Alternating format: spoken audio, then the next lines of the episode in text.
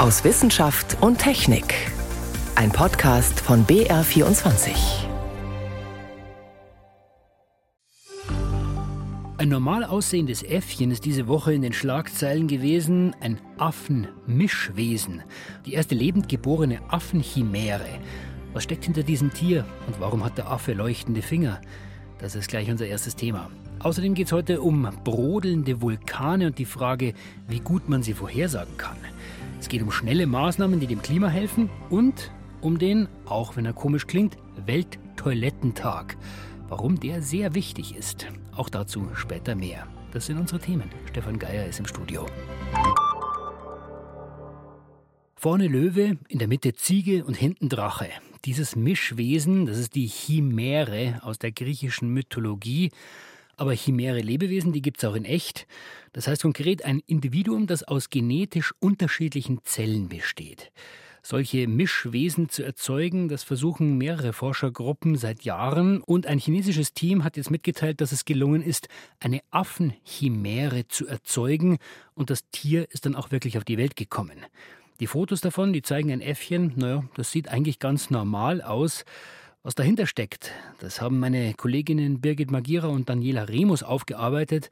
Und die erste Frage an Daniela, es ist eigentlich ein normal aussehender Affe, warum ist der trotzdem ein Mischwesen? Das stimmt, man sieht es ihm überhaupt gar nicht an. Sieht ganz genau so aus, wie diese Äffchen eben immer aussehen, die ja äh, zur Gattung der Makaken gehören und tatsächlich ja auch die Laboraffen sind, die am häufigsten genutzt werden, wenn es um Tierversuche geht. Was macht diesen Affen jetzt zur Chimäre?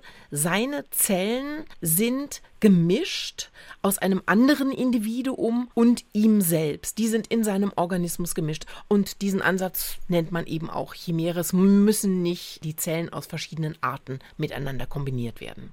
Und wie funktioniert das jetzt genau? Bei Nagetieren machen die Forschenden das schon seit ziemlich vielen Jahren und das funktioniert sehr, sehr gut. Bei diesem Javana-Äffchen ist es eben so gewesen, dass Stammzellen eines anderen Affen der gleichen Art mit diesen embryonalen Zellen dieses werdenden äh, Äffchens eben gemischt wurden. Und die Hauptschwierigkeit dabei ist, dass diese Zellen tatsächlich ja miteinander interagieren müssen. Dafür ist es eben notwendig gewesen, diese Stammzellen des anderen Affen genetisch so zu verändern, dass sie zu diesem frühen Embryonalstadium gepasst haben, in dem sich der Embryo befand, um den es eben in diesen Experimenten ging. Und das hat geklappt. Sie konnten diese unterschiedlichen Zellen miteinander interagieren lassen, sodass sie eine funktionelle Einheit gebildet haben, sodass sich dann daraus tatsächlich eben auch ein Embryo entwickeln konnte. Und äh, darüber hinaus haben sie aber diese Stammzellen genetisch noch so verändert, dass sie grün leuchten, zumindest wenn sie mit UV-Licht äh, angestrahlt werden. Und das haben sie gemacht, um besser nachvollziehen zu können, eben rein äußerlich eben auch betrachtend, wo sind denn eigentlich diese Stammzellen? Und man konnte dann sehen auf dem Foto tatsächlich eben auch so ganz blass, dieses kleine Äffchen hat eben so grüne Fingerkuppen und ganz zart grün leuchtende Augen. Das klingt nach einem enormen Aufwand. Das Ganze wird als Erfolg gefeiert, aber wie ist da so die Kosten-Nutzen-Rechnung? Also man muss sich klar machen, bei dieser Methode wurde an 200 Embryonen getestet, ob das funktioniert mit dem Einschleusen der Stammzellen eines anderen Individuums. In 74 Fällen hat das dann geklappt. Dann haben die Forschenden 40 davon in Affenleihmütter eingepflanzt und davon, von diesen 40 Affenmüttern, wurden aber nur 12 schwanger und letztendlich ist dann nach der Tragezeit ein Chimäre-Affe eben lebend geboren worden. Das ist der, den man auf diesen Fotos jetzt präsentiert bekommt. Und bei einem anderen kam es zur Fehlgeburt. Und die Forschenden, nicht nur die, die jetzt an diesem Experiment beteiligt waren, auch die, die von außen da drauf geguckt haben, die sagen eben, das ist tatsächlich auch ein Durchbruch, weil sie sagen eben, das ist eine ganz, ganz neue Qualität, dass das jetzt tatsächlich in einem Affen gelungen ist. Und doch musste am Ende ja auch dieser eine Affe eingeschläfert werden. Der hatte Gesundheitsprobleme und man macht das Ganze ja jetzt nicht nur für leuchtende Fingerspitzen. Grundlagenforschung hin oder her. Was verspricht man sich langfristig als Sinn und Zweck von solchen Experimenten? Also es ist eben so, dass die Forschenden sagen, sie bekommen damit ganz viele neuartige Informationen über Stammzellen. Wie können die so behandelt werden, dass sie sich in einen werdenden Embryo eben tatsächlich integrieren? Das ist ja nur in ganz bestimmten Zeitfenstern möglich. Und das andere ist aber eben auch, dass sie sagen, ähm, ja, mit diesem Wissen, was sie da generieren, wollen sie eben in Zukunft bestimmte Krankheiten mit solchen Tiermodellen besser verstehen und dann eben in nächsten, übernächsten Schritten eben dann unter Umständen eben auch äh, therapieren können. Und dann gibt es noch eine Hoffnung, die damit verknüpft ist, dass mit diesem Wissen, wenn das noch weiterentwickelt werden kann, vielleicht es irgendwann tatsächlich möglich sein könnte, menschliche Stammzellen in Tiere so zu integrieren, dass dann quasi menschliche Organe zum Beispiel in Schweinen wachsen könnten und die könnte man dann zum Beispiel für Organtransplantation nutzen.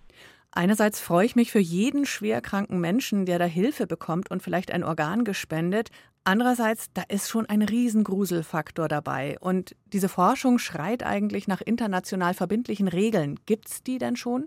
Also meines Wissens gibt es die in der Form eben noch nicht, weil die Chimärenforschung eben auch noch sehr am Anfang ist. Es äh, gibt eben verschiedene Leitlinien von zum Beispiel der Internationalen Stammzellgesellschaft, die natürlich dann auch für diese Experimente gilt. Dann gibt es alle möglichen Tierschutzverordnungen. Wie dürfen überhaupt Tierversuche durchgeführt werden? Also es gibt sehr viele Regularien, die ja alle damit in Anschlag gebracht werden müssen. Aber meines Erachtens gibt es noch nichts, wo wirklich ethisch rechtlich en Detail durchdekliniert worden wäre, welche Chimären behandeln wir wie und was wollen wir tatsächlich äh, damit erreichen und eben auch zulassen in Zukunft.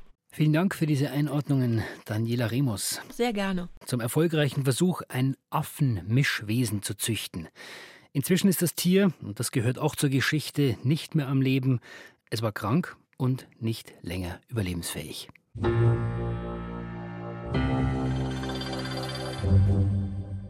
Es brodelt gewaltig unter der Erde zurzeit und das gleich an mehreren Stellen. Der größte aktive Vulkan Europas, der Ätna auf Sizilien, der spuckt gerade riesige Aschewolken in die Luft. Und auch der Stromboli ist gerade ungewöhnlich aktiv. Und auf Island, da warnen die Behörden ebenfalls vor einem großen Vulkanausbruch. Mehrere Orte sind dort bereits evakuiert worden, weil die Vorboten, hunderte kleine Erdbeben und große Risse in der Erde, die zeigen ziemlich deutlich, da herrscht gewaltiger Druck. Und trotzdem stellt sich bei solchen Anzeichen immer wieder die Frage, wie kann man Vulkanausbrüche besser vorhersagen? Als ich mit dem Flugzeug angeflogen bin, in, also über die Reykjanes-Halbinsel, und man hat diese riesen Sprünge in der Oberfläche gesehen, habe ich gedacht, oh wow, sowas, also hier bewegt sich Erde.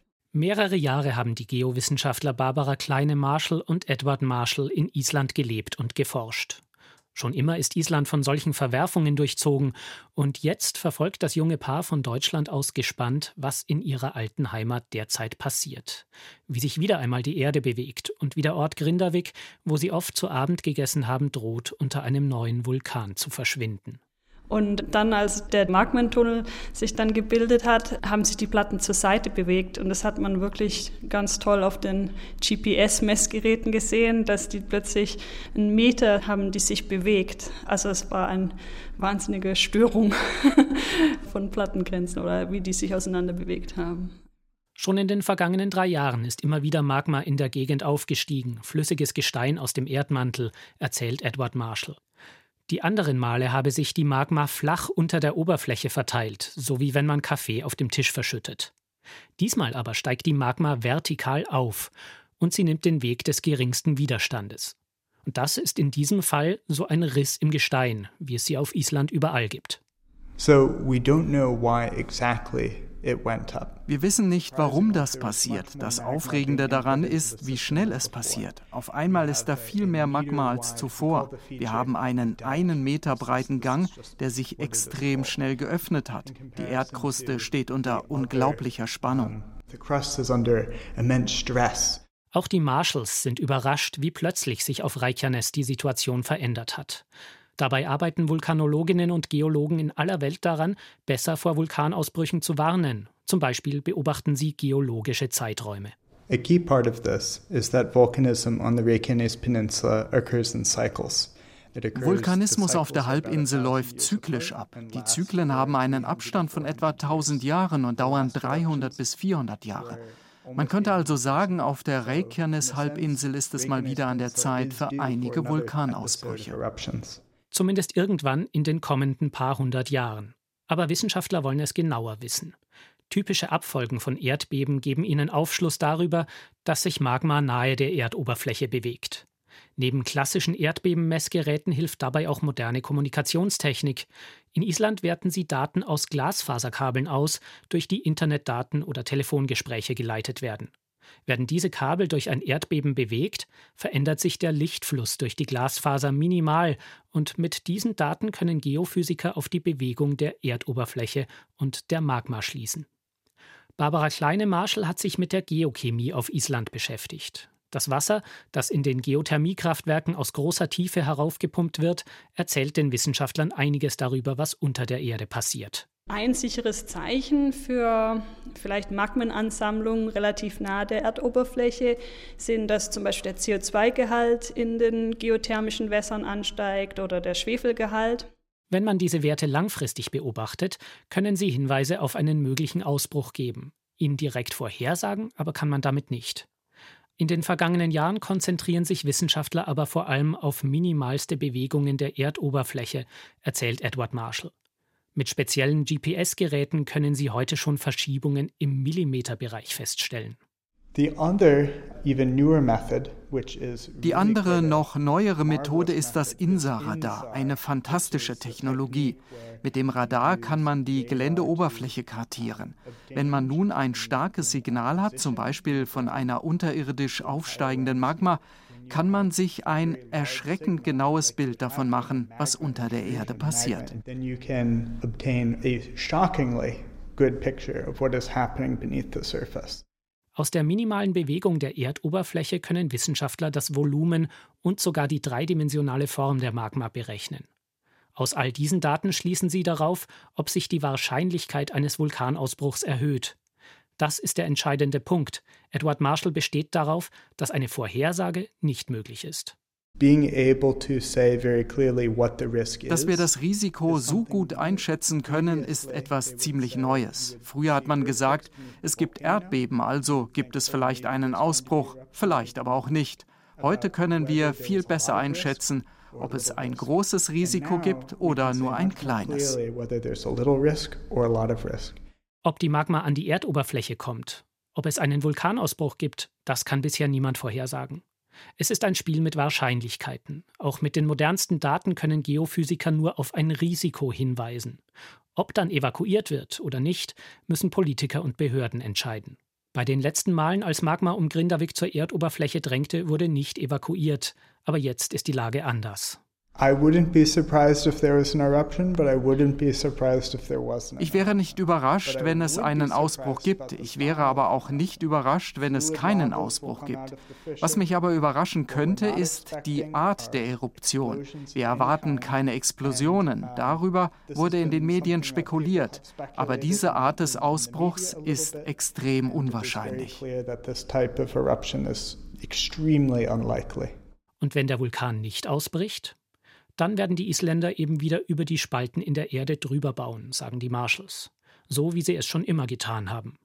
Denn anders als bei uns ist es dort ganz normal, dass sich eben manchmal die Erde öffnet. Also, ist schwierig, die Vorhersage von Vulkanausbrüchen und trotzdem, Forscherinnen und Forscher versuchen weltweit immer genauer in die Erde reinzuschauen.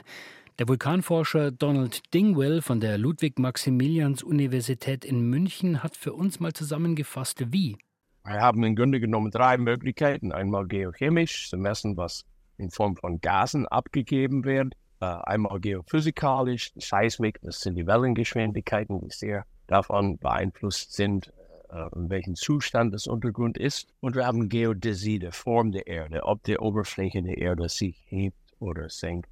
Alle diese Signale werden modelliert und dann baut man auf der Basis von Modellen Vorhersagen auf. Das ganze Gespräch mit dem Vulkanforscher Donald Dingwell, das können Sie in der aktuellen Folge des IQ-Podcasts hören.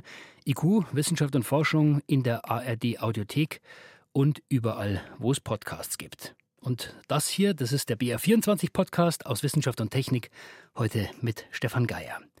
In der Regel, da sind ja Rekorde was Gutes, was Faszinierendes. Aber wenn es ums Klima geht, eher selten.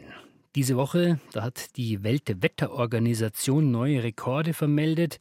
Der jährliche Treibhausgasbericht ist veröffentlicht worden.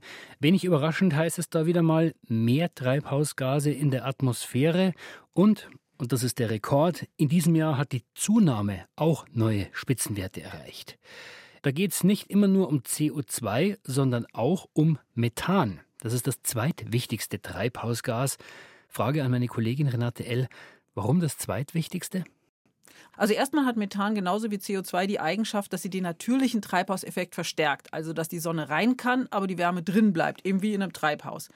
rein kann in die Atmosphäre. Auf die Erde und deswegen wird es bei uns wärmer. Wenn man jetzt bei dem Bild mit dem Treibhaus bleibt, dann könnte man sagen, eine Glasscheibe aus Methan ist noch wirksamer als eine aus CO2. Aber, und das ist ein ganz entscheidendes Aber, die Glasscheibe aus Methan ist nicht so lange haltbar. Was heißt das? Die Methanmoleküle in der Atmosphäre gehen schon nach gut zwölf Jahren kaputt. CO2-Moleküle halten sich hunderte Jahre in der Atmosphäre. Das heißt, mit CO2 haben wir ein langfristiges Problem in der Atmosphäre und mit Methan dann ein kurzfristiges? Genau, Methan trägt zum Treibhauseffekt langfristig nur 19 Prozent bei. CO2 64 Prozent, also hm. dreieinhalb Mal mehr. Aber in den ersten 100 Jahren spielt das Methan eine viel wichtigere Rolle. Und das macht es ebenso interessant für die Klimapolitik. Wenn jetzt weniger Methan in die Atmosphäre kommt, dann wirkt das viel schneller als wenn wir weniger CO2 produzieren. Okay, also die Methanemissionen müssen runter. Das sagen ja auch seit ein paar Jahren schon mehrere Länder, haben sich manche auch schon freiwillig zusammengetan und gesagt, wir senken den Methanausstoß bis 2030. Immerhin 30 Prozent wollen sie das machen. Wo kann man denn da anfangen? Das UN-Umweltprogramm hat das mal ausgerechnet und da steht mit großem Abstand an erster Stelle die Erdöl- und Erdgasgewinnung. Das macht insgesamt ein Drittel des gesamten Einsparpotenzials aus. Und warum gerade in dieser Industrie? Wegen der Lecks an Bohrlöchern, aus denen riesige Mengen Methan direkt in die Atmosphäre gehen, vor allem an Ölquellen, weil Methan ja da gar nicht das Ziel der Bohrung ist. Und es gibt sechs Länder, die gelten als sogenannte Ultraemitter. Fünf davon, nämlich Turkmenistan, Russland, Iran, Kasachstan und Algerien, sind nicht Mitglied in dieser Gruppe Gruppe von Ländern, die du eben erwähnt hast. Das sind immerhin 149 Länder, die freiwillig ihre Methanemissionen senken wollen. Das ist schlecht. Ja, Dadurch ist der Erfolg von dieser Gruppe natürlich stark begrenzt. Immerhin, die USA gelten auch als Ultraemitter, aber die sind dabei und wollen das Problem jetzt auch angehen. Das macht sich ja auch schnell bezahlt, wenn man das Methan auffängt, statt es einfach in die Atmosphäre zu blasen. Denn das ist ja Erdgas, das kann man ja verkaufen. Und die EU hat gerade letzte Woche auch eine Verordnung auf den Weg gebracht, die dieses Problem angeht. Aber bei uns in Deutschland und eben auch in der EU, da gibt es ja kaum Öl- und Gasfelder. Ja, die EU importiert Öl und Gas vor allem. Deshalb soll es Regelungen für die Lieferanten geben. Das dauert aber noch. Da braucht man erstmal eine Datenbank. Wer liefert was und welche Regelungen gelten in dem Ursprungsland. Aber es geht ja auch um Pipelines. Die Verordnung verpflichtet Öl- und Gasfirmen in der EU, ihre gesamte Infrastruktur regelmäßig zu untersuchen und Lecks innerhalb von 30 Tagen zu reparieren. Okay, also da haben wir Öl und Gas. Welche anderen Quellen sind noch wichtig? Viel Methan kommt auch aus Abfällen und Abwasser und da gilt dasselbe wie bei den Öl- und Gasfeldern. Man kann es auffangen und als Erdgas vermarkten. Die Landwirtschaft spielt natürlich auch eine beachtliche Rolle. Da wird es aber schon schwieriger. Man kann neue Rinderrassen züchten, die ihr Futter besser verwerten und deshalb weniger Methan erzeugen oder Reisfelder Felder anders bewirtschaften, sie auch mal trocken fallen lassen. Der Reis, der wächst im Wasser, ist ja auch so eine Art Sumpf. Ja, 40 Prozent der weltweiten Methanemissionen stammen aus natürlichen Sümpfen, also Feuchtgebieten. Aber das hat nicht nur natürliche Ursachen. Ein Grund für den steilen Anstieg des Methangehalts in der Atmosphäre ist, dass vor allem seit 2005 in tropischen Feuchtgebieten durch veränderte Temperaturen und Niederschläge immer mehr Methan entsteht, also durch den Klimawandel. Also eine Art Spirale. Also da entsteht mehr Treibhausgas durch den Klimawandel und das heizt den Klimawandel weiter an. Ja, und das passiert auch in der Arktis. Da taut durch die dort besonders starke Erwärmung immer mehr Permafrost auf. Und dann produzieren die Bakterien im Boden auch große Mengen Methan. Das heißt, fassen wir zusammen, also Methan auf der einen Seite als Problem für die Atmosphäre, aber auf der anderen Seite, Renate, auch als Chance gegen den Klimawandel. Ja, die Chance liegt darin, dass die Methanmoleküle ja schon nach rund zwölf Jahren zerfallen. Das heißt, jede Maßnahme, die dazu führt, dass weniger Methan in die Atmosphäre kommt, macht sich viel schneller bemerkbar. Und das garantiert eben schnelle Erfolge in der Klimapolitik. Also eine große Chance zum Eindämmen des Klimawandels. Methan vermeiden. Vielen Dank für diese Einblicke, Renate L. Gerne.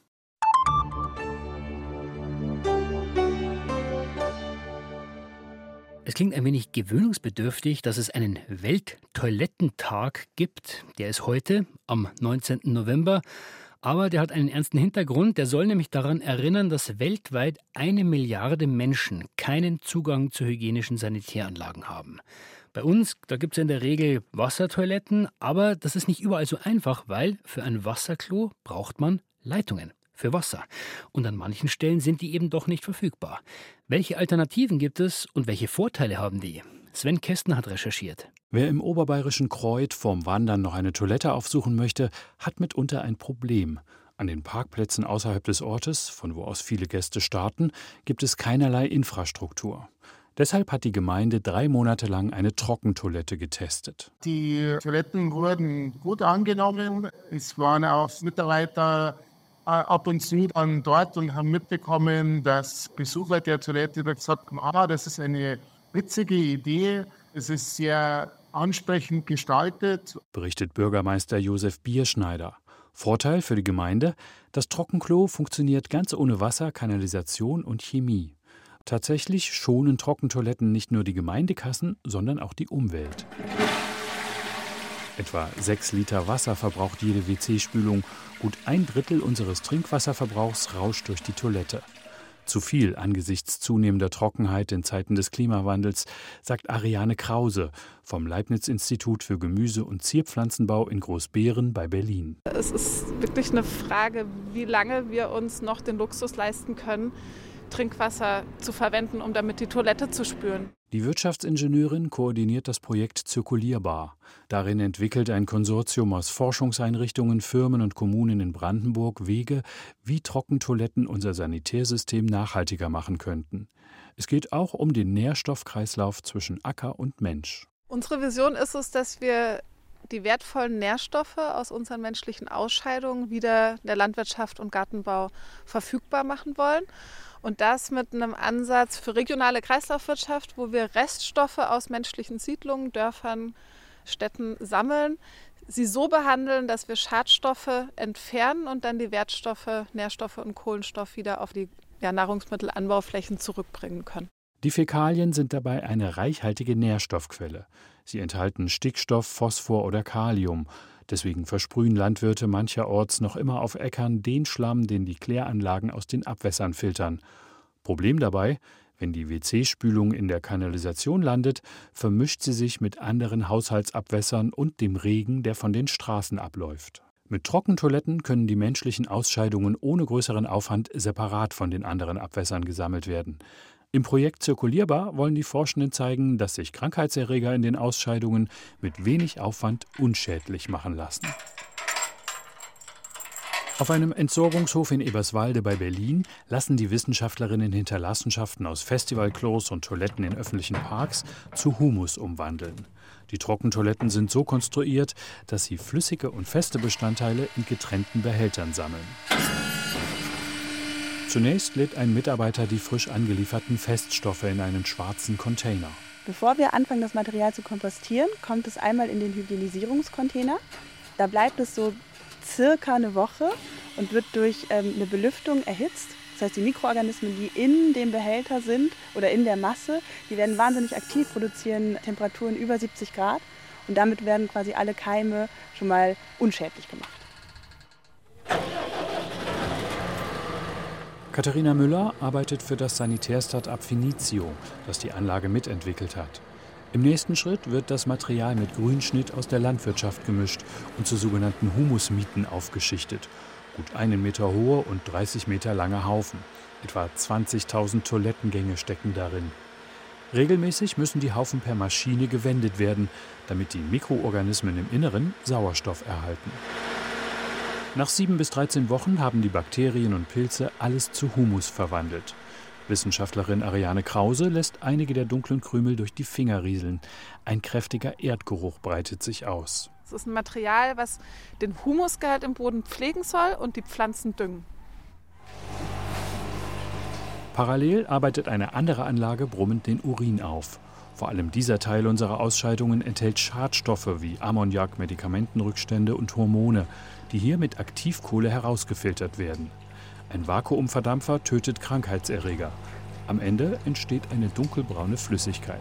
Das ist ein vollwertiger Mehr-Nährstoffdünger, ein Mineraldünger, der enthält Stickstoff, Phosphor, Kalium, Magnesium, Calcium, alle, alle Nährstoffe eigentlich, die die Pflanze braucht. Auch in relativ konstanten Zusammensetzungen. Im Landkreis Miesbach wird ein Dienstleister den Inhalt der Trockentoiletten vorerst weiter in die Kläranlage bringen. Das liegt auch an den gesetzlichen Regelungen. Bisher dürfen menschliche Ausscheidungen aus Hygienegründen nur im privaten Garten ausgebracht werden. Mit ihrem Projekt wollen die Forschenden auch zeigen, dass dies ohne Gesundheitsgefahren im großen Stil möglich ist. Und mit diesen Einblicken war es das vom BR24 Podcast aus Wissenschaft und Technik. Weitere Informationen gibt es wie immer in den Show Notes. Da ist auch der Link zu dem kompletten Gespräch mit dem Vulkanforscher. Im Studio heute war Stefan Geier.